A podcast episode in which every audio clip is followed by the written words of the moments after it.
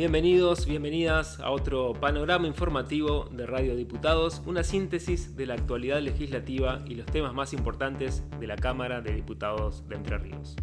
En la sesión del 4 de agosto se aprobó un proyecto de ley del diputado Néstor Logio del Frente Creer Entre Ríos para la promoción del uso de la energía eléctrica sostenible y la utilización de fuentes de energía renovables Germán Rearte, coordinador de energías renovables de la Secretaría de Energía de la provincia, quien participó de la confección de este proyecto que ahora fue girado al Senado, explica los alcances de esta iniciativa. La provincia tiene un decreto eh, desde el 2016 que permite que usuarios, usuarias tengan una energía renovable en sus casas y se puedan conectar a la red eléctrica. Y con eso vender energía digamos, eventualmente, o sea, hacer el autoconsumo de esa energía que generan y eventualmente en los momentos que por alguna razón no tengan encendidos sus equipos dentro de sus casas, o comercio, o hasta industria, eh, pueden vender esa energía que se computa como un crédito en la factura. Eso existe en la provincia a través de un decreto, pero obviamente que al hablar de una ley estamos avanzando en empoderamiento, digamos, en derechos porque además esta ley amplía mucho el horizonte y las posibilidades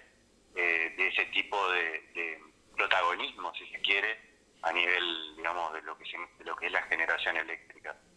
Todo enmarcado, obviamente, en la cuestión de la sostenibilidad, en donde estamos hoy parados a nivel mundial y, por supuesto, este, nacional y provincial con respecto al cambio climático, a los desafíos que todos todos estamos ahora atentos que nos plantea esta esta crisis y la energía es eh, fundamental ya que mm, se, digamos se sabe y sabemos que es la mayor eh, emisora de gases de efecto invernadero. Entonces poder eh, allanar el camino para que más energía renovable se instale en la provincia es cumplir con necesidades nuestras como provincia y también con objetivos de a nivel país y en la comunidad internacional. Así que es un, enorme paso, obviamente que todavía falta el, pasito en la Cámara de Senadores, pero entendemos que al ser, aprobado por unanimidad, digamos, con, ese nivel de consenso, es posible que avance también en, en la otra Cámara. La Cámara aprobó un proyecto que declara de interés la obra de Clara Marsili, San Jaime y su historia. La autora del proyecto, Vanessa Castillo, del Frente Creer Entre Ríos, se refiere a este tema. Es una enorme obra literaria donde Clara Marsili, desde muy joven, desde niña, empezó a escribir, a narrar cuentos eh, para niños, después cuentos que costumbristas, como llamamos allá, y después se dedicó a investigar la historia del pueblo, de nuestro pueblo. Así que esta es una obra que, bueno, ella tiene varios libros, eh, en los cuales nosotros desde la provincia y desde el Consejo Deliberante siempre hemos acompañado, yo como concejal en, el periodo 2015-2019, y esta es una obra que realmente nos pega a todos los sanjaimenses, como digo yo. Así que fue la, posibilidad que yo estuve comunicada con ella y, de poder declarar de interés en la Cámara de Diputados y, bueno, una enorme satisfacción, una enorme emoción para Clara quien ha, dejado este aporte, la verdad, y, siempre nos está, nos está acompañando con sus obras, comunicando, dando a conocer, ella va por las escuelas. La verdad que una dedicación full time, te diría. Radio Diputados. Contenido exclusivo de la Cámara de Diputados de Entre Ríos. Durante la última sesión, la Cámara Baja dio media sanción al proyecto presentado por el diputado Gustavo Zavallo del Frente Creer Entre Ríos, por el cual la provincia adhiere a la resolución 70, Agenda 2030 para el Desarrollo Sostenible, aprobada por la Asamblea General de las Naciones Unidas en el año 2015. Revisión. Corresponde considerar el dictamen de la Comisión de Asuntos Cooperativos y Mutuales en el proyecto de ley expediente número 23.650 por el cual la provincia adhiere a la resolución número 70-1, Agenda 2030 para el Desarrollo Sustentable, aprobada por la Asamblea General de las Naciones Unidas en el año 2015. Tiene la palabra para considerar el presente proyecto de ley el diputado Gustavo Zaballo. Muchas gracias, señor presidente. Eh, brevemente comento sobre este, esta iniciativa.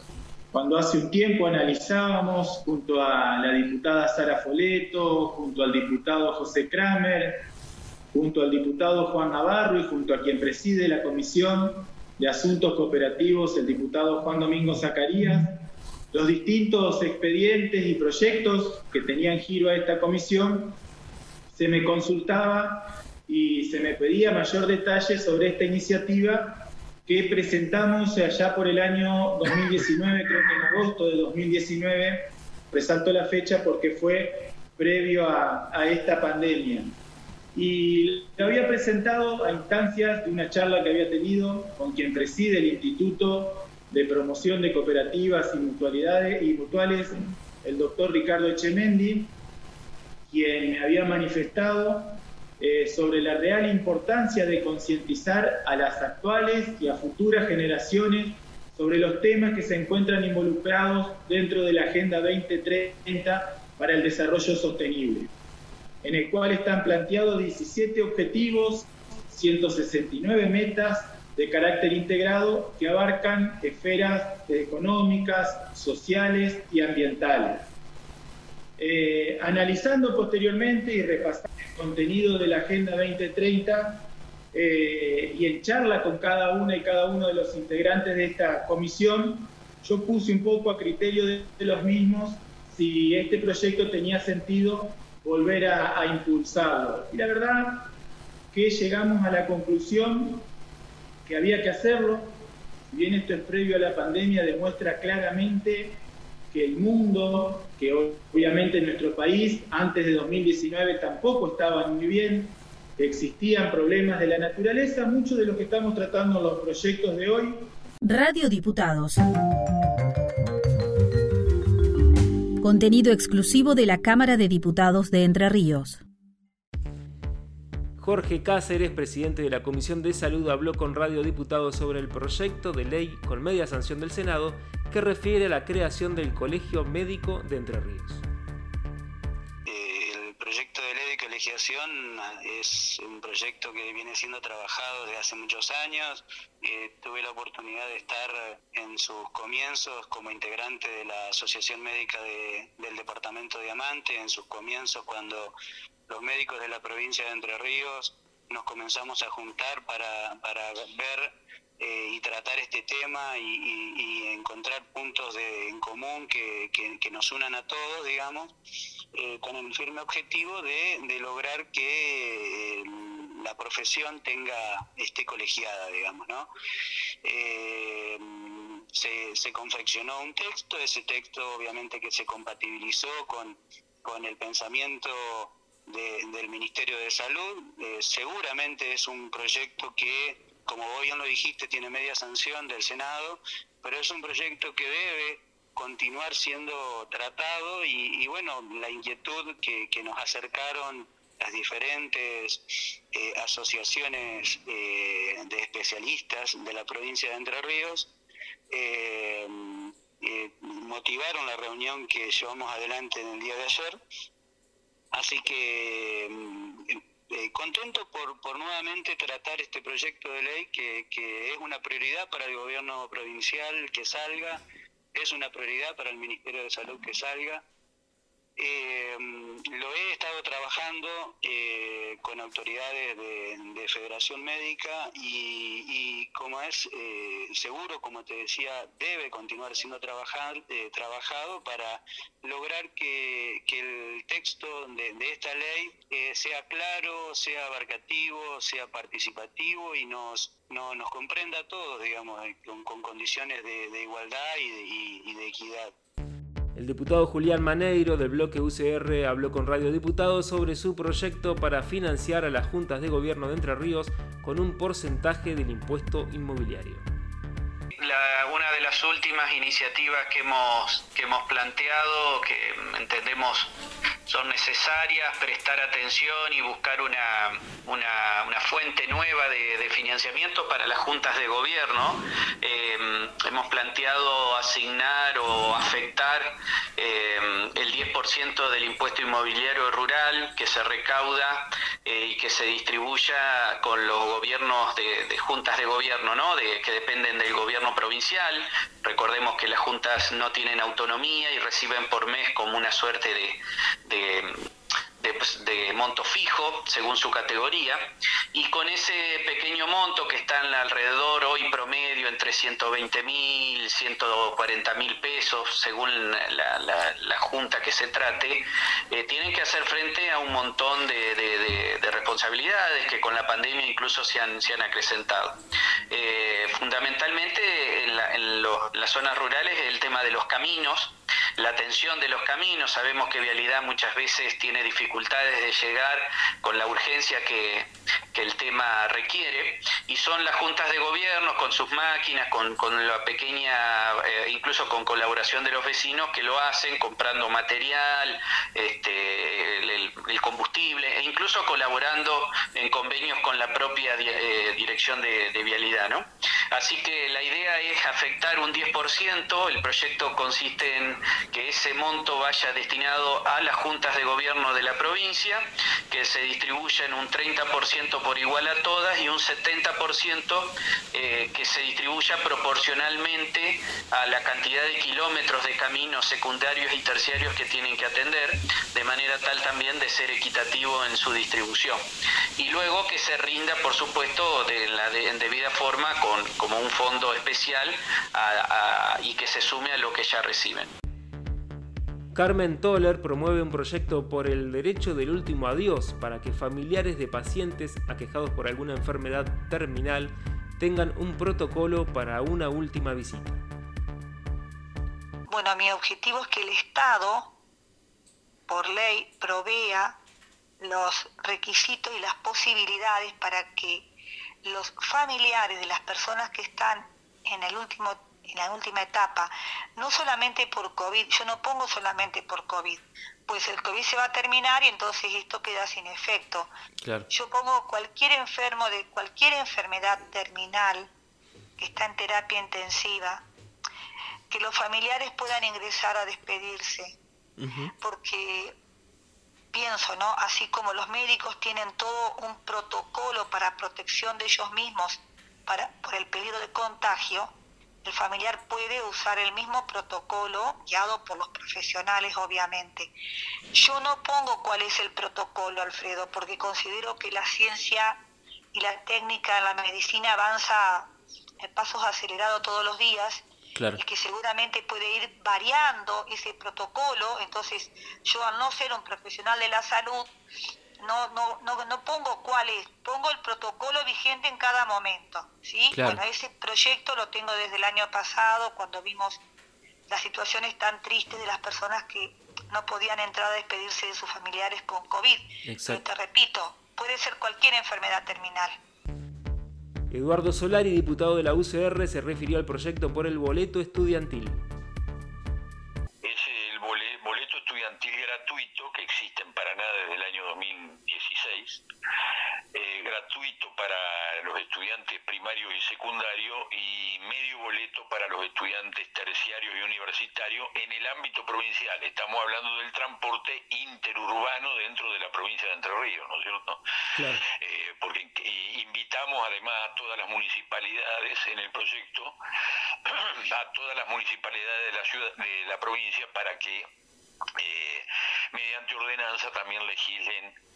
algo similar. Es decir, para que tengan, nosotros seguimos pensando, obviamente, que la educación es uno de los derechos humanos fundamentales después de la vida, quizás el más importante que tienen los seres humanos,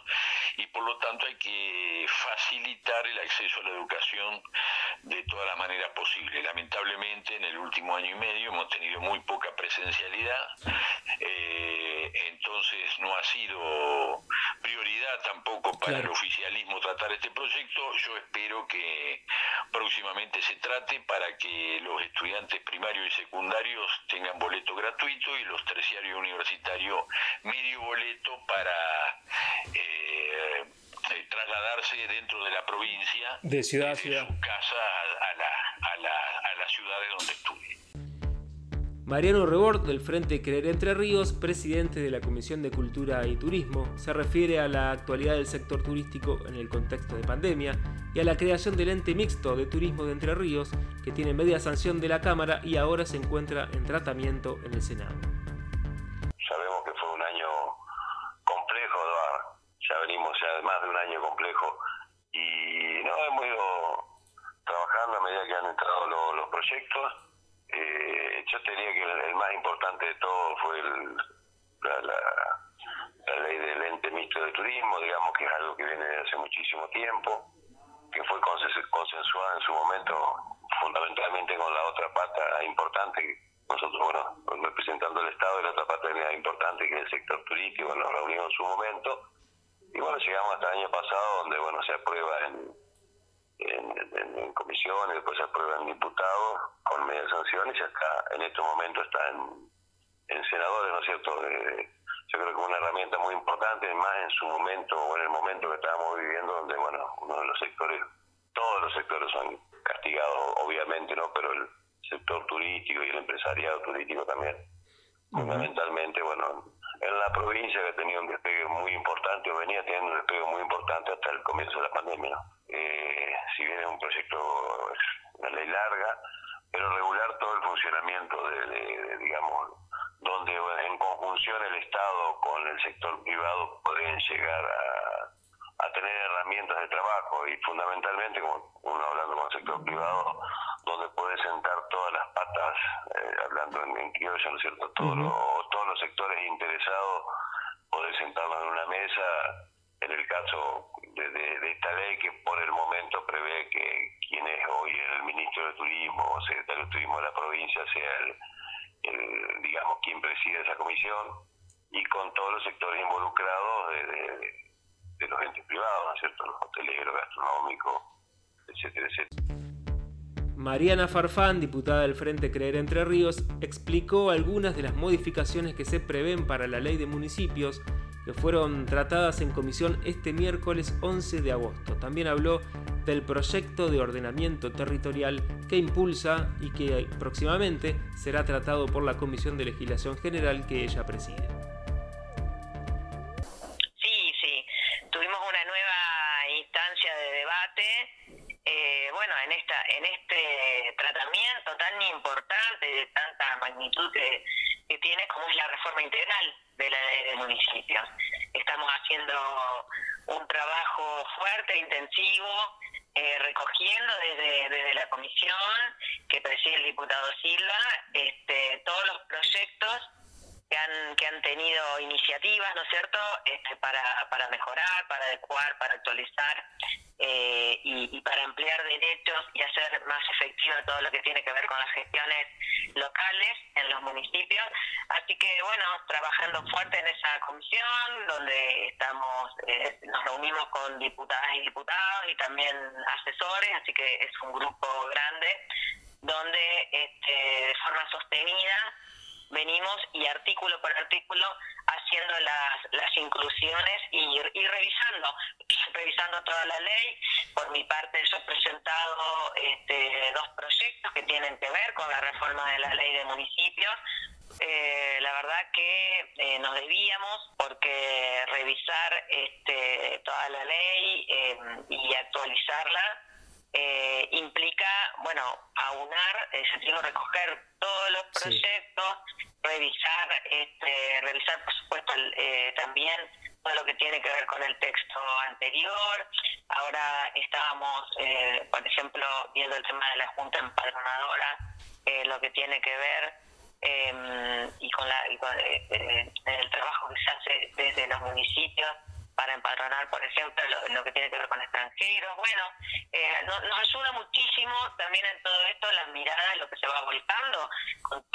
Cámara, ¿no es cierto? Desde todos los bloques. Presidido por el presidente de la Cámara Ángel Giano, se concretó el primer encuentro de directoras y directores de radios públicas de la provincia, nacionales, municipales, universitarias y comunitarias. En la oportunidad se formalizó el ingreso de radiodiputados a la red y se avanzó en una agenda en común. A la directora de Radio Nacional Paraná, ET14, Silvina Ríos, que tuvo esta iniciativa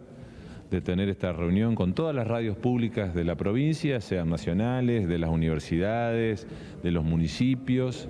Y bueno, sumando a la radio de la Cámara de Diputados, que es reciente de puesta en funcionamiento, eh, para bueno, intercambiar ideas de, cómo poder incorporarnos a esta red, seguir fortaleciendo la red que ellos ya desde el año pasado vienen eh, trabajando en la misma y nosotros poder aprovechar toda la experiencia, todos los contenidos que tienen tanto de Radio Nacional como las radios de la universidad o, las radios municipales y, e intercambiar, nosotros brindarle nuestra información legislativa, que para eso se creó la radio, que diputadas y diputados decidimos en esta gestión darle eh, esta impronta a la comunicación, al derecho humano a la información. Y, y bueno, poder a partir de ahí que crezca nuestra radio, pero también incorporarnos a una red con el equipo que tenemos acá en la Cámara. Incluir a esta nueva radio pública, que es la radio de la Cámara de Diputados de la provincia de Entre Ríos, que sin duda viene a cubrir un espacio en el que nosotros no teníamos, eh, no, digo acceso, pero no teníamos contenido preciso, digamos, si bien cualquiera de las radios nuestras puede cubrir lo que pasa en la Cámara de Diputados o senadores, pero esta es una información de primera mano con los mismos protagonistas también en forma directa, si se quiere. Radio Diputados. Contenido exclusivo de la Cámara de Diputados de Entre Ríos.